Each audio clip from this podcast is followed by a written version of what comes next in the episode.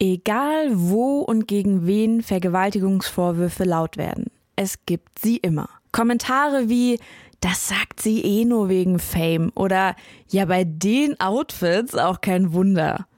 Tanja Puruka hat 2017 an der TH Köln ihre Masterarbeit in Sozialwissenschaften über Vergewaltigungsmythen geschrieben. Sie erklärt uns, was das eigentlich sind. Vergewaltigungsmythen sind stereotype Einstellungen gegenüber sexualisierter Gewalt. Also es gibt Mythen, die sich auf Betroffene sexualisierter Gewalt ähm, beziehen. Es gibt Mythen, die sich auf die Täter beziehen und solche, die ähm, sich auf den Tathergang beziehen. Und den ganzen Mythen ist gemein, dass sie immer den Täter entlasten das Opfer äh, beschuldigen. So generell kann man sagen, dass Vergewaltigungsmythen ganz, ganz eng verknüpft sind mit hm, wertkonservativen Einstellungen und mit ja so starren Rollenbildern. Es gibt also die meisten Mythen beziehen sich tatsächlich auf das Opfer und es gibt nur wenige Mythen, die sich auf Täter beziehen und das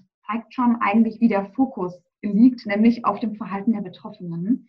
Die Akzeptanz solcher Mythen ist nach wie vor groß und lässt sich nicht auf einzelne Bevölkerungsgruppen reduzieren. Dazu gehört auch die Gruppe der Polizei und der Justiz. In der Polizei in Bayern wurde beispielsweise eine Untersuchung durchgeführt, bei der die Befragten schätzen sollten, wie viele Falschanzeigen es gibt. Im Schnitt antworteten sie, dass 33 Prozent der Anzeigen falsch seien. In der Realität sind es ungefähr drei Prozent. Das ist einer der verbreitetsten Mythen, bei dem die Glaubwürdigkeit der Betroffenen in Frage gestellt wird. Dahinter steht der Mythos, dass Frauen diese Falschanzeigen machen, um sich an einer Person zu rächen oder um Aufmerksamkeit zu bekommen. Ebenso weit verbreitet ist die Idee der Mitschuld des Opfers. Es gibt zum Beispiel auch den Mythos, dass betroffene Personen selber zu der Vergewaltigung beigetragen haben oder die irgendwie provoziert haben. Zum Beispiel durch Kleidung, die als aufreizend wahrgenommen wird oder durch ein bestimmtes Verhalten, durch Flirten, Trampen ähm, oder sonstiges Verhalten, was irgendwie in Frage gestellt wird. Kommentare wie der Ausschnitt lädt ja schon ein oder der Rock ging auch nicht kürzer zeigen, wie niedrigschwellig und wie verbreitet diese Erzählungen sind. Dabei sind sie nicht nur faktisch falsch, sondern haben auch zur Folge, dass viele die Tat nicht zur Anzeige bringen.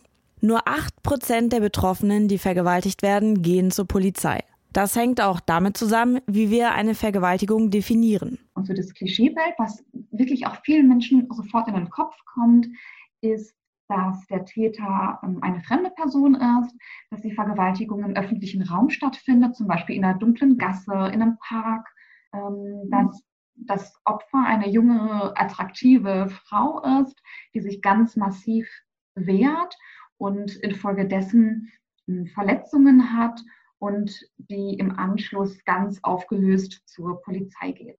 Das ist nicht unmöglich, dass das so ähm, stattfindet, aber es ist extrem unwahrscheinlich. Also die allermeisten Vergewaltigungen finden durch ähm, bekannte Personen statt und nur 16 Prozent der Vergewaltiger sind wirklich fremde äh, Täter. Der Tatort ist deswegen meistens auch eine Wohnung und was die Gegenwehr angeht, muss man einfach dazu wissen, dass es ähm, unter Umständen für die betroffene Person gar nicht möglich ist, sich zu wehren. Wir kennen diese Reaktion von Tieren, wenn diese bei Gefahr in eine Schockstarre verfallen. In diesem Zustand ist es unmöglich, sich zu bewegen oder sich zu wehren. Andere verhalten sich vielleicht sogar entgegenkommend, weil sie einfach nur den Impuls haben, diese Situation irgendwie zu überleben. Diese Reaktionen weichen allerdings davon ab, wie wir uns Vergewaltigungsopfer vorstellen. Deshalb werden viele Taten gar nicht als Vergewaltigung wahrgenommen und das zum Teil auch von den Betroffenen selbst.